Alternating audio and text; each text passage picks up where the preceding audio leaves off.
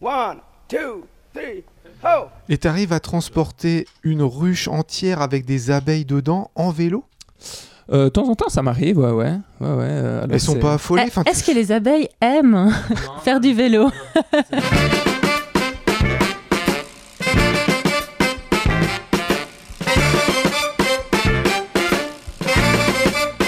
Salut tout le monde, vous écoutez Pause Vélo, l'émission qui donne envie de pédaler. Et aujourd'hui, ça sera une émission consacrée aux abeilles et au vélo, le lien qu'il y a entre les abeilles et le vélo. Et pour ce faire, on a un, invité qui s'y connaît. J'ai envie de dire, euh, comme il est dans le vélo et dans les abeilles, il en connaît un rayon. Je tente la blague, elle, est- un peu légère, mais fallait la tenter. Comment ça va, Guillaume? Ça va bien, super. Euh, En tout cas, merci de, m'avoir invité ce- cet après-midi. Alors, Guillaume, t'es apiculteur et tu fais tout ton travail à vélo, c'est ça? Pour résumer, c'est à peu près ça, oui. Bon. Et on a Kika, comment ça va aujourd'hui? Ça va très bien, merci. Je suis contente d'être là avec vous. Tu nous as ramené quoi comme chronique? Alors moi, je vais plutôt parler recyclage, recyclage de deux roues. Ça sera le surprise. Miel, abeilles et vélo aujourd'hui.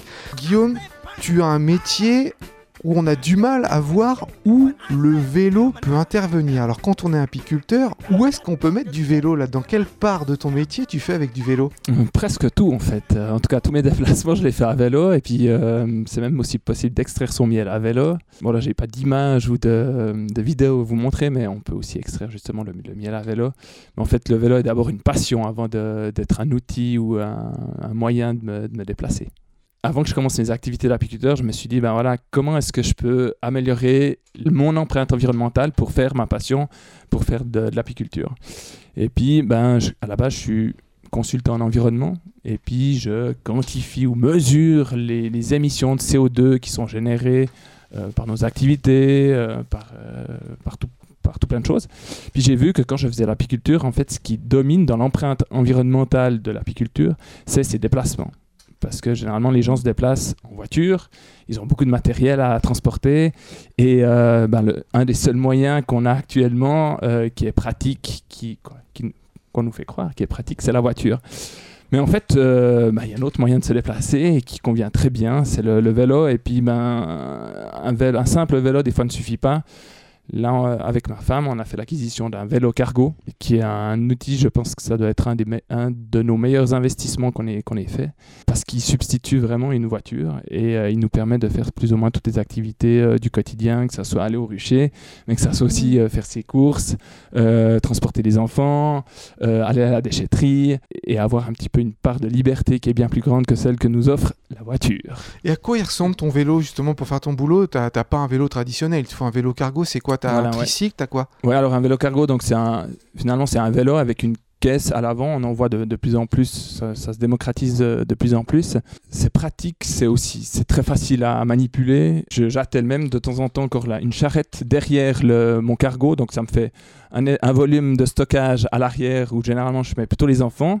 Et puis euh, à l'avant, on peut mettre justement euh, bah, ses courses, euh, son matériel d'apiculteur ou d'apicultrice, euh, etc., etc. Moi, l'ayant vu passer plusieurs fois parce que bah, on- j'habitais pas très loin à l'époque, bah, c'est incroyable tout ce que tu peux mettre dessus. Et puis avec les enfants aussi, donc c'est vraiment. Enfin, on pense souvent que la voiture c'est plus simple, Ouais. mais si on est organisé, ça va hyper bien avec, avec des enfants, du matériel et, et tout ça. Enfin, on- souvent les gens se rendent pas compte. Je pense que qu'en fait, il suffit juste d'être équipé. Ouais, C'est aussi grand qu'un coffre quoi. Ouais. Ouais. Et puis, je pense que c'était d'autant plus un défi parce que quand tu as ton activité d'apiculteur ou d'apicultrice, tu, tu transportes généralement beaucoup de choses. Il y a des grands Des cadres, caisses, des caisses et tout ça. Ouais. Et puis, euh, c'est un petit peu un défi quand même que se dire, OK, ben, je, je n'utilise pas, pas de voiture et euh, j'utilise un vélo. Alors, un vélo adapté, soit, mais un vélo et puis ça, ça fait le Mm. job. Et t'arrives à le job. transporter une ruche entière avec des abeilles dedans en vélo?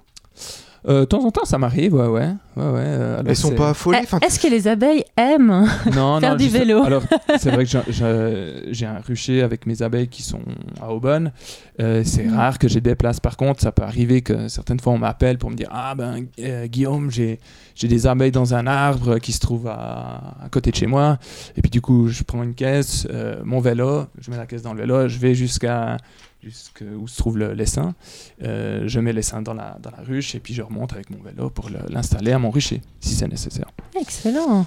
Voilà. Eh ben, on va continuer à parler de ton travail parce que j'ai des tonnes de questions. Je trouve que c'est passionnant. Nous, on est entre, entre amoureux du vélo, mais il y a Deluxe, notre copain Deluxe, qui fait du stand-up et qui rejoint l'émission, qui va avoir sa chronique régulière. Lui, c'est un haters. Lui, il aime pas le vélo. C'est Deluxe.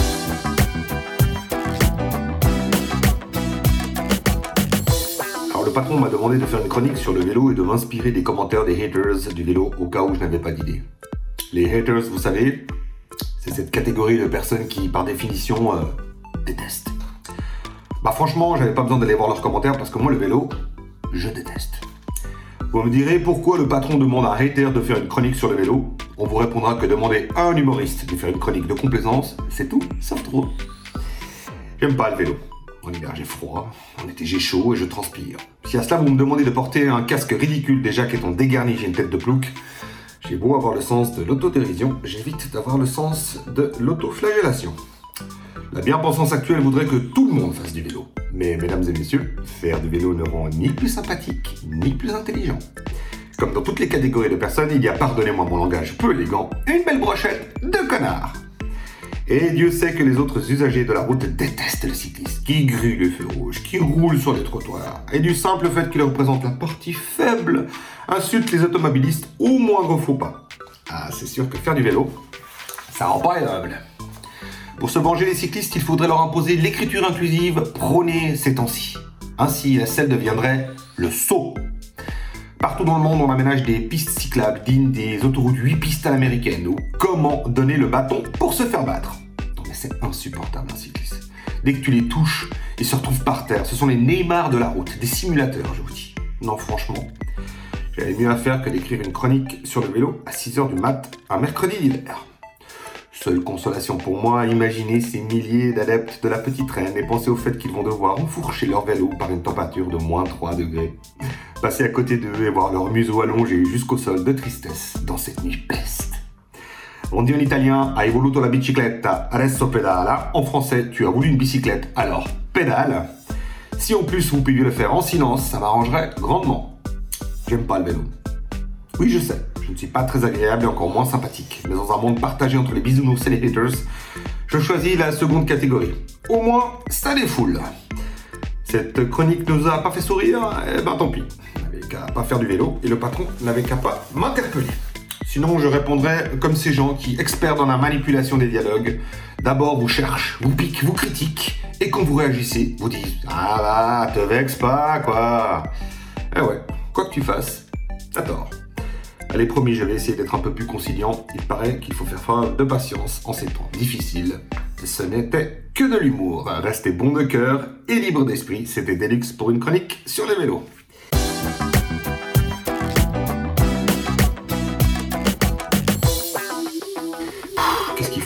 Pour se faire la pub Mais en plus, je suis même pas payé. Ça rend tous des radins, ces, ces cyclistes.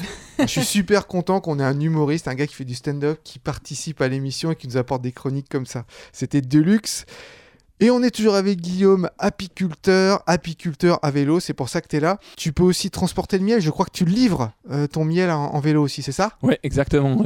J'ai regardé un petit peu l'empreinte environnementale de, de mon miel depuis le déplacement de l'apiculteur, Ouais. en considérant aussi l'impact du, du pot en verre, euh, de la fabrication de la ruche, etc. etc. Puis si tu regardes l'empreinte environnementale de toutes ces activités, ce qui domine, c'est la mobilité, c'est le, le Les transport. déplacements. ouais. Voilà. Euh, ce qui représente à peu près 50% de l'empreinte environnementale d'un apiculteur. Puis je me suis- c'est pour ça que je me suis dit, ben, ok, il faut trouver une solution. hein. pas besoin d'innover, pas besoin de- de- d'avoir de, la technologie. Eh ben, on troque sa, sa voiture, voiture que je- d'ailleurs j'ai jamais eue, mais on, on prend un bon vélo. Et vélo, pas vélo, hein, Non, ouais, non, c'est l'accent français. J'espère que les Français comprendront. Un vélo. un vélo. Euh, et puis ça, justement, ça fait le job, ça, ça, ça se passe très bien. Et, et dans ma vie de tous les jours, j'utilise le vélo pour, pour faire toutes mes activités. Ça, on le dira jamais Ouais. assez qu'on peut tout faire avec son vélo. Ouais. Et l'année dernière, tu as gagné un prix de la transition grâce à ton travail en fait. Pourquoi tu as gagné ce prix-là Tu viens un peu de nous le dire, mais fais-nous un petit résumé. Ouais, alors en résumé, ben, on a, je pense que l'apiculteur n'a pas forcément une grande valeur ajoutée quant à produire du miel, parce que c'est pas l'apiculteur qui produit du miel, c'est les abeilles. Souvent on me dit ah salut Guillaume, ah euh, t'es apiculteur, ah tu fais du miel. Ben non, je fais pas du miel, c'est mes abeilles qui font le miel. Moi, je suis un simple admirateur. Ma valeur ajoutée, si, si je puis dire, c'est justement plutôt de transmettre, sensibiliser tout un chacun par rapport à l'environnement, par rapport euh, aux abeilles, au job que, que, que, font les abeilles. Et puis, au travers de notre association, donc l'association Mellifera, je fais un petit coup de pub, merci. et eh ben, on a surtout ces activités de sensibilisation, de, de partage. Euh, donc, on reçoit beaucoup de sortes de, de, de, groupes au rucher.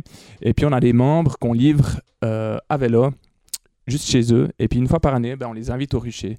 L'objectif, c'est de dire, ben voilà, euh, le miel, c'est quand même aussi un produit local. On va vers notre client euh, vers notre membre à vélo.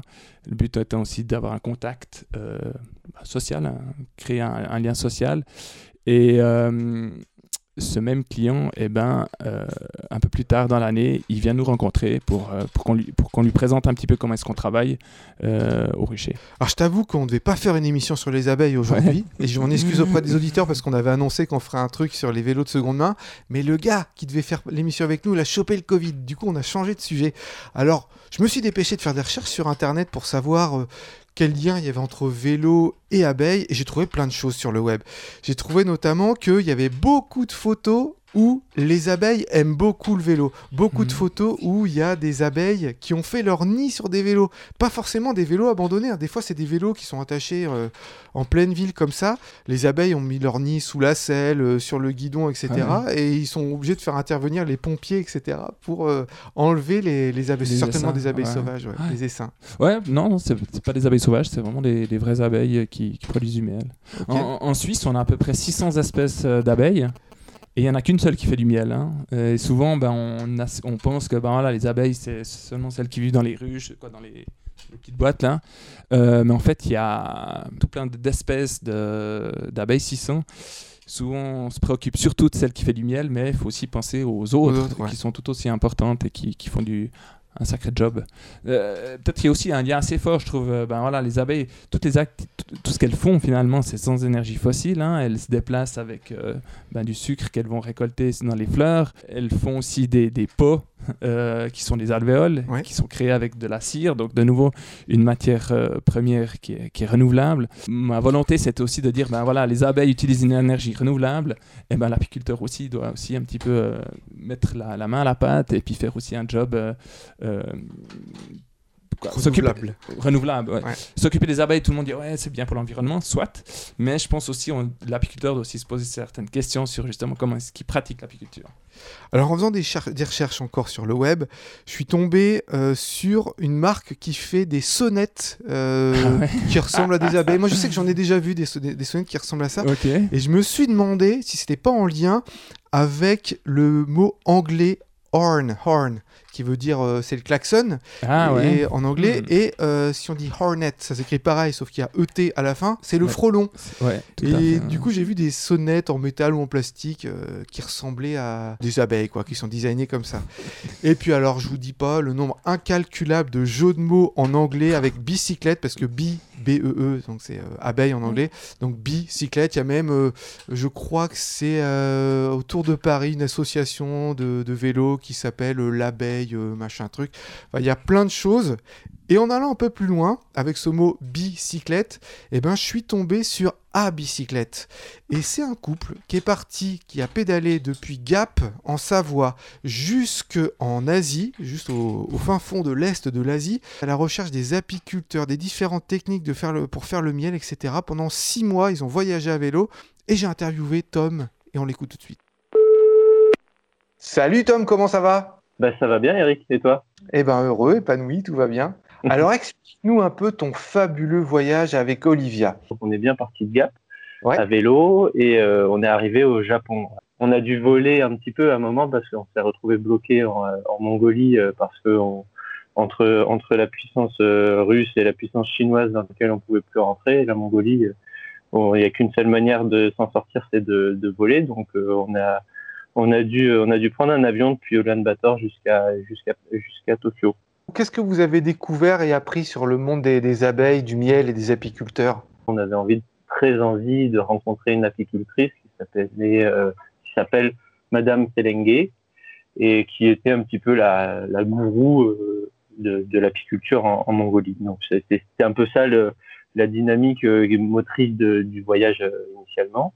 Et après, en fait, on s'est dit bah, que pendant tout le voyage justement qui est allé mener en Mongolie et ensuite en Chine, parce que c'était dans, dans l'idée, c'était de traverser le continent eurasiatique, même si on n'y est pas arrivé. On, on allait rencontrer des apiculteurs un peu sans trop d'organisation. On avait quelques points clés quand on, voyait une ruche, on s'arrêtait et puis on essayait de voir si l'apiculteur était dans le coin. Et puis on discutait avec lui, on essayait d'échanger. Mais du coup, vous êtes resté dans une partie du monde où le climat, il est assez, euh, disons, c'est le monde où il fait pas hyper chaud. il n'y avait pas de climat tropical ou euh, équatorial, quoi. On va dire qu'on a quand même rencontré énormément de diversité euh, en termes de techniques d'apiculture et de d'approche de l'apiculture. après on était, euh, on était tout le temps sous des climats qui ressemblent au climat euh, français, et donc euh, avec des fleurs et, des écosystèmes qui sont très semblables, et donc des miels qui sont identiques. Enfin, pareil, les, abeilles travaillent de la même manière qu'elles soient françaises ou, ou russes. Après, les états, les états d'esprit des apiculteurs sont différents.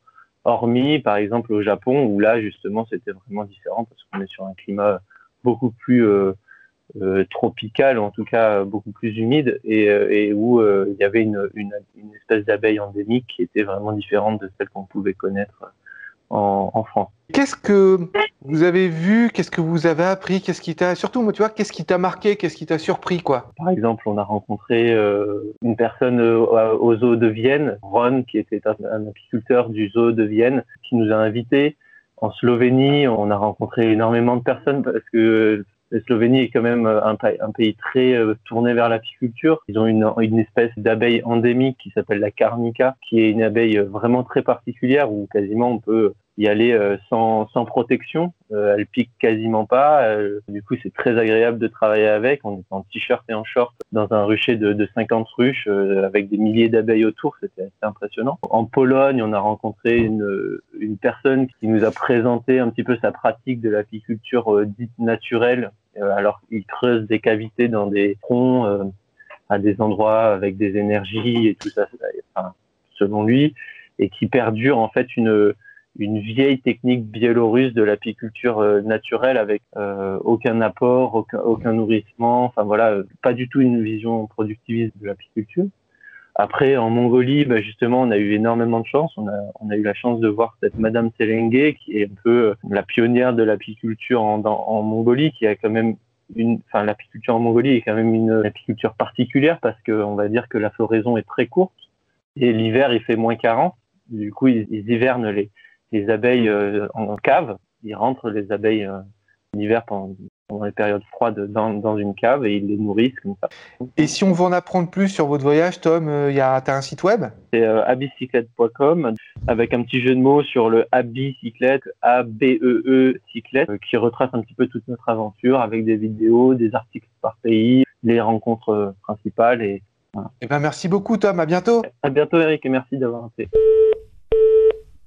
Il me donne toujours envie de voyager, moi, les cyclo-voyageurs. Vivement que ça se termine, là, le confinement et toutes ces conneries-là, qu'on puisse retrouver des cyclo-voyageurs dans l'émission qui nous parlent de leur périple presque en direct comme on faisait avant avec Okan. Puis organiser nous-mêmes aussi nos voyages. Mais je pense que le Covid, justement, ça, ça motive à, à faire plus de, de sorties à, vélo. Ah, je pense, ouais. Ah ouais, ouais. Oui, ça, ça a permis ça, oui. justement de, mmh. ouais, de, faire des sorties. Ouais. Kika, le vélo et l'art. Tu nous as préparé une super chronique sur euh, les artistes qui prennent des vieux vélos qui sont plus en état et qui les transforment en œuvres d'art. Voilà, alors super chronique, je sais pas, mais j'ai fait de mon mieux. Acheter seconde main, c'est faire un geste pour la planète. Donc nous, les vélos seconde main, on dit oui, même un grand oui. Chez moi, on a quatre vélos et les quatre, ils ont été achetés à des particuliers ou à des ateliers de réparation. Et on en est tous super contents. Je sais pas si vous aussi, vous êtes plutôt adepte du, du vélo seconde main. Ouais, moi aussi. C'est immortel de toute façon en vélo, donc euh, autant acheter un seconde main. Quasiment, quasiment immortel, parce qu'il arrive quand même parfois qu'un vélo soit vraiment trop dépassé ou trop difficile à réparer. Euh, comme la fois par exemple où j'ai retrouvé mon vélo plié en deux. Ah, super. Alors, euh, je sais pas si quelqu'un a mis des gros coups de pied dedans ou si une voiture a reculé dessus euh, jusqu'à la plier en deux. Mais, euh, mais donc voilà, ce vélo-là, typiquement, il était irréparable. Donc, il pouvait servir d'œuvre d'art. donc, exactement, il aurait pu finir en œuvre d'art. Et euh, parce que justement, il y a plusieurs personnes qui se sont posées cette question, mais que faire des, des, vélos qui sont, qui sont cassés ou, tous les vélos qui finissent à la benne, même s'ils peuvent être récupérés, il y en a quand même malheureusement plein qui finissent à la benne. Et ils ont trouvé cette réponse, l'art. C'est le cas par exemple de Drew Evans. Ce métallurgiste américain a décidé de redonner vie aux chaînes, pignons et plateaux de bicyclettes, en créant de très belles sculptures. Grâce à la structure de la chaîne, Drew Evans a la possibilité de créer de multiples géométries pour donner forme à des arbres, des animaux ou encore des corps humains. Ses œuvres valent vraiment le détour, et son buste de femme a un je ne sais quoi de l'artiste Giger. Vous connaissez? Ah oui, c'est celui qui a fait Alien. Exactement, c'est lui qui a fait les créatures d'Alien. C'est toujours des trucs très euh, horribles qui font peur en fait. Oui, alors là, elle a un côté très métallique comme ça, enfin ce buste de femme très... Ça ressemble un peu à des Giger, mais c'est pas effrayant. Ouais, on dirait de la bio, du biotech. Ouais, du, euh, biomécanique. Cet homme, en plus euh, d'être un, artiste, a, aussi un, un atelier de réparation de vélos. Et pour promouvoir la réparation en dépit du changement, il a décidé de fixer ses tarifs à la moitié du prix proposé par les grands magasins. Je vous invite vivement à faire un tour sur son site internet chainbreakerwelding.com. J'espère l'avoir prononcé de manière. Euh, chainbreakerwelding.com. J'aime bien le faire à l'américaine. c'est pas mal, c'est pas mal. On dirait un peu un lancement de film. Ou alors sur son compte Instagram, j'ai réussi à le dire pour une fois. Donc Drew Evans pour le plaisir de vos yeux. Et si cet Américain n'utilise qu'une partie des vélos pour créer son art, Ramiro Sobral, un Espagnol domicilié à Barcelone, a lui ouvert une boutique où 90% d'un vélo est recyclé pour créer des objets de tous les jours. On peut trouver des lampes, des chaises, des bancs et tout autre objet utile fabriqué à partir de pièces de vélo usagées. Pour lui, l'art, ce n'est pas juste une question de beauté et d'éthique, mais aussi la fabrication d'objets usuels. Il dit Il y en a beaucoup qui pourraient être des sculptures, mais j'aime leur donner une fonction. Qu'il te plaise, c'est bien, mais si en plus il a une utilité, c'est encore mieux. Pour vous donner quelques exemples de ses créations, il a construit une lampe avec une roue usagée suspendue par des chaînes de vélo. Ou encore un tabouret avec la selle comme assise, la tige de selle comme réhausseur et le guidon comme support au sol. Une fois encore, un vrai plaisir pour les yeux, mais avec l'utilité en plus. Dans un genre purement artistique, mais aux dimensions plus grandioses, les deux artistes Marc Grieve et Ilana Spector se sont associés pour concevoir des œuvres réalisées à partir de vélos usagés et de parties de vélos. Ils ont soudé toutes ces pièces ensemble et ont conçu, par exemple, une obélisque de type égyptien constituée de près de 340 vélos usagés, et dont la hauteur atteint presque 20 mètres. Ah non, de là C'est assez impressionnant. On peut le voir à, à Santa Rosa en Californie. Ça fait un peu loin, mais si vous allez sur Internet, vous le trouverez également. Une autre de leurs œuvres est celle qu'ils ont appelée The Bike Arch, comme euh, l'arche, mais rien à voir avec Noé.